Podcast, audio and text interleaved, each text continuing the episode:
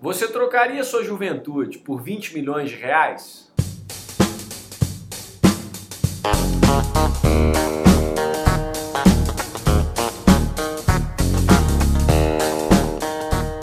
Seja bem-vindo ao EnconstruCast, o podcast do Enconstrução.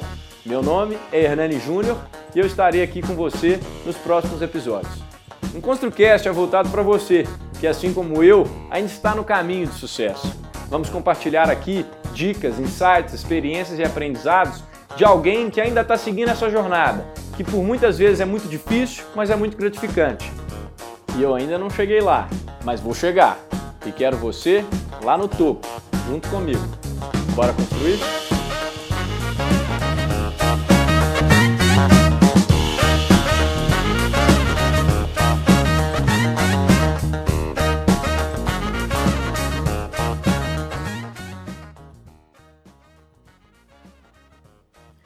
Fala pessoal, sejam bem-vindos a mais um episódio do EnconstruCast. Esse é um daqueles episódios práticos, objetivos e eu vou ser bem direto. Eu vou te contar quatro coisas que pessoas que já estão mais próximas do fim da vida fariam se tivessem começando a vida novamente. Ou seja, você irá aprender aqui nesse episódio quatro lições de pessoas que já estão chegando na linha de chegada dessa corrida chamada existência. Ultimamente eu pensei muito sobre isso, porque recentemente um sujeito me fez uma proposta bem peculiar, bem ousada. Ele disse que pagaria 20 milhões de dólares, ou, ou mais ou menos, em outras palavras, tudo que ele tinha de patrimônio, para trocar de idade comigo. Então ele voltaria a ter 22 anos e começaria do zero, e eu iria para 58 com o patrimônio todo que ele tem hoje. É lógico que isso não é possível, e é aí que está a ironia da coisa. Hoje, para nós que somos mais novos e teoricamente temos uma vida toda pela frente, é difícil pensar nisso. E muitas vezes nós não damos valor nesse bem. Mas se você parar e conversar com pessoas mais velhas, com idade mais avançada sobre esse tema, eu tenho certeza que você vai começar a enxergar as coisas com outra percepção e talvez você comece até a apreciar mais e tomar mais cuidado com esse exemplar único e especial que lhe foi conferido quando você nasceu, chamado seu corpo. E também com suas decisões, que vão influenciar diretamente nessa sua caminhada. Até porque eu não conheço ninguém que viveu duas vezes, né? E você? Eu acho que você também não deve conhecer. E ao final desse episódio, você vai perceber que não tem dinheiro nenhum no mundo que pague a juventude. E que quanto antes você entender e compreender isso, melhor é. E mais sabiamente você vai viver a sua vida. Portanto, galera, vamos ao que interessa.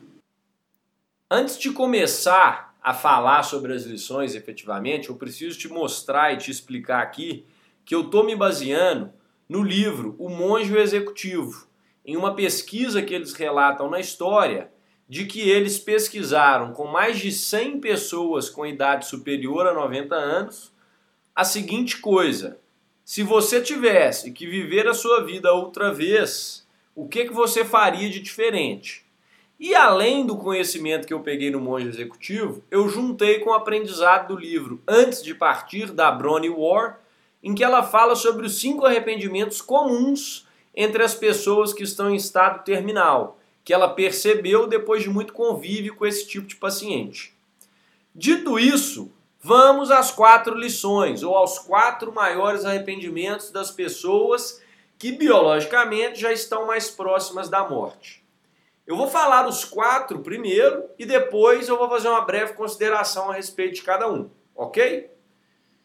A conclusão número um que essas pessoas chegaram foi que elas gostariam de ter priorizado as escolhas delas, ao invés de ter feito escolhas para agradar os outros durante a vida.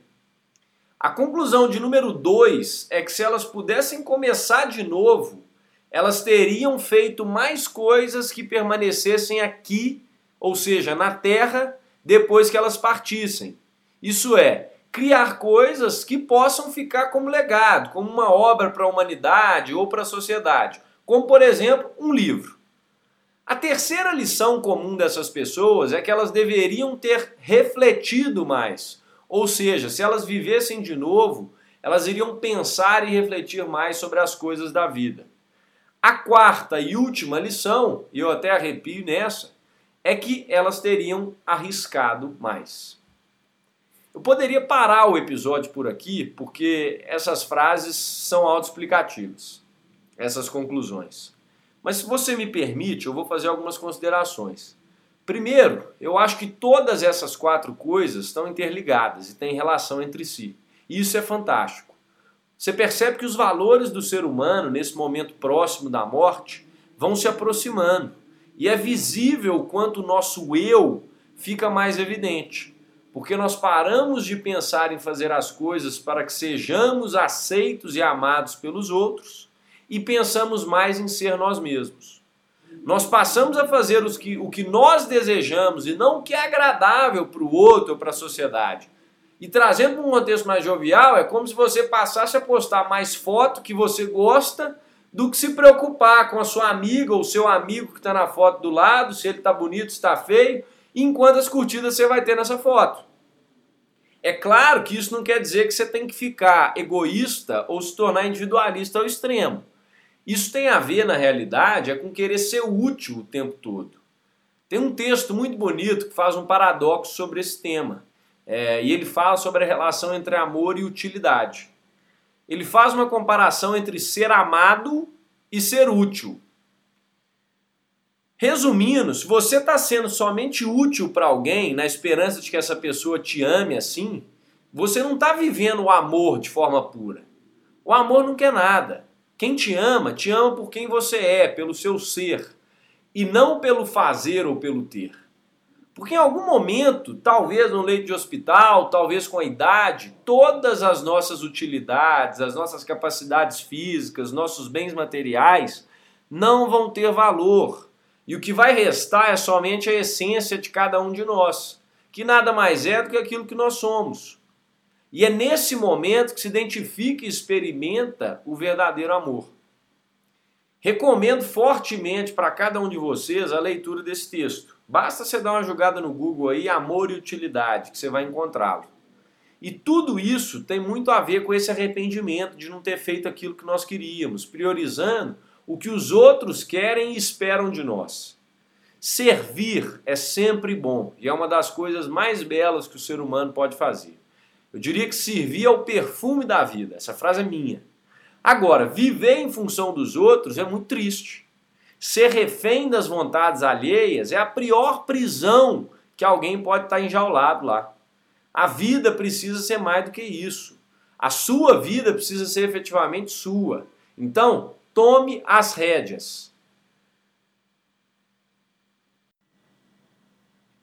Além disso, é, desses arrependimentos aí, o que mais me tocou foi o de fazer mais coisas que perdurassem para a eternidade, perdurassem depois que eu partisse.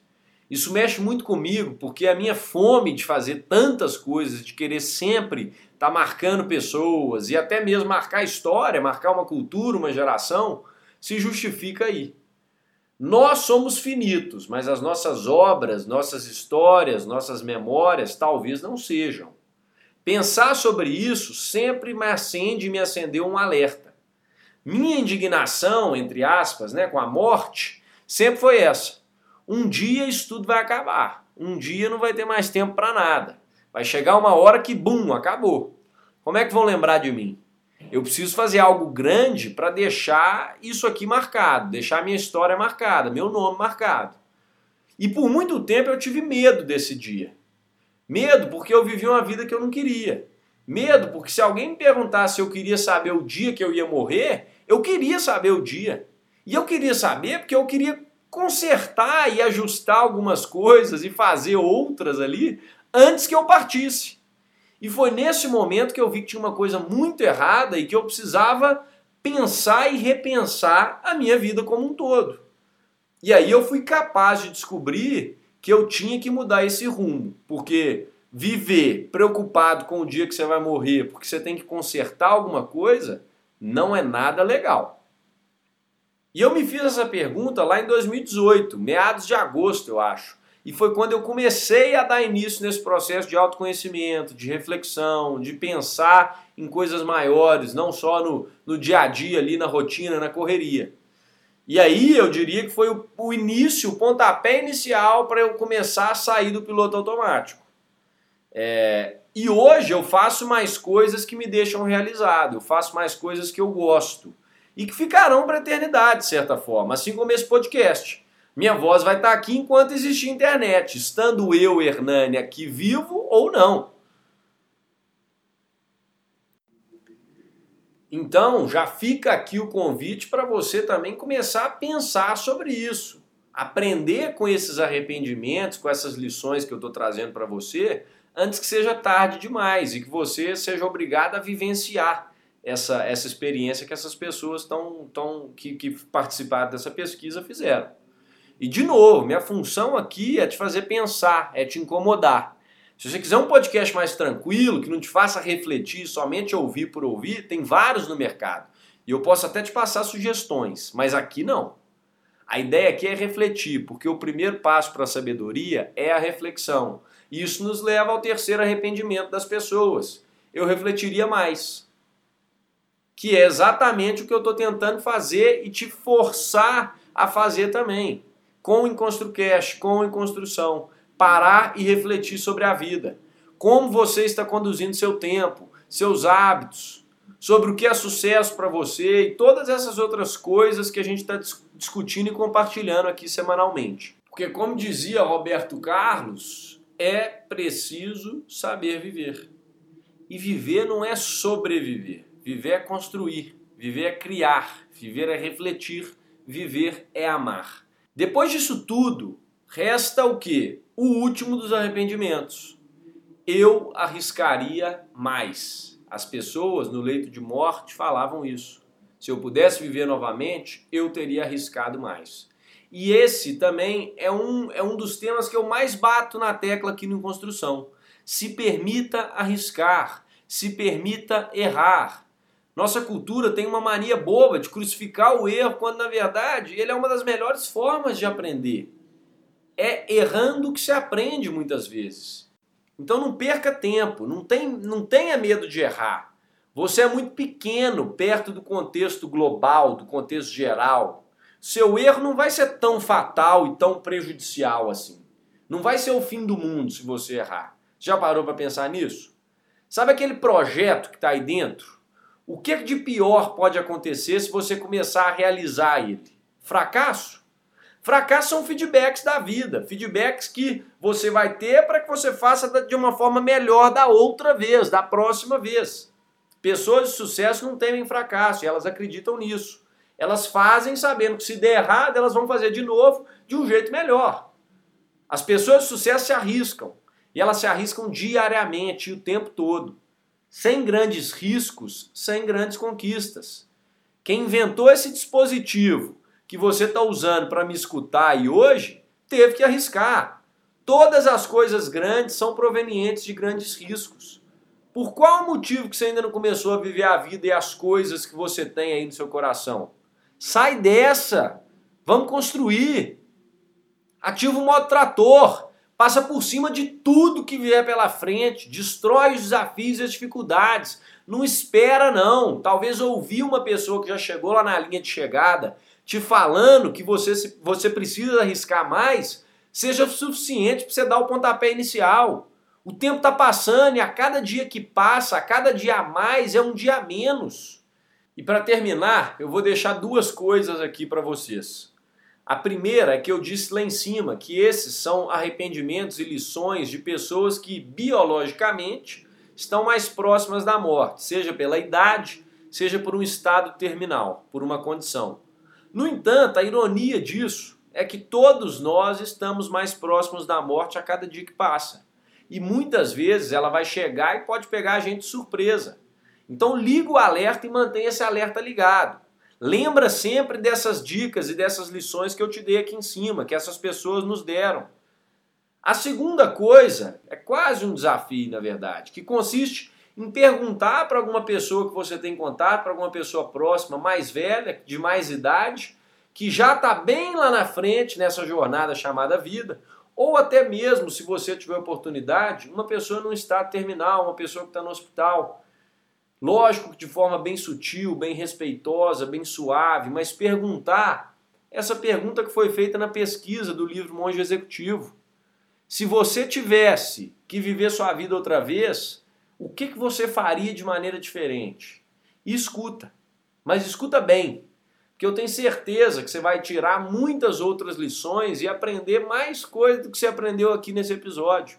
E se você se sentir confortável durante essa semana, depois que você pegar e, e pegar essas lições com essa pessoa, passa para mim, compartilha comigo, para eu poder compartilhar no Instagram com o pessoal que me acompanha lá. Então, se você quiser me contar o resultado dessa sua pesquisa, entre aspas, eu ficarei muito grato, porque a gente pode ajudar mais pessoas, ensinar mais pessoas com essas lições que eu tenho certeza que vão ser valiosas. Pode me mandar por e-mail, por Instagram, qualquer um desses dois que você preferir. Muito obrigado pela sua atenção. Até a semana que vem. Vamos voltar para a construção e um grande abraço. Fui!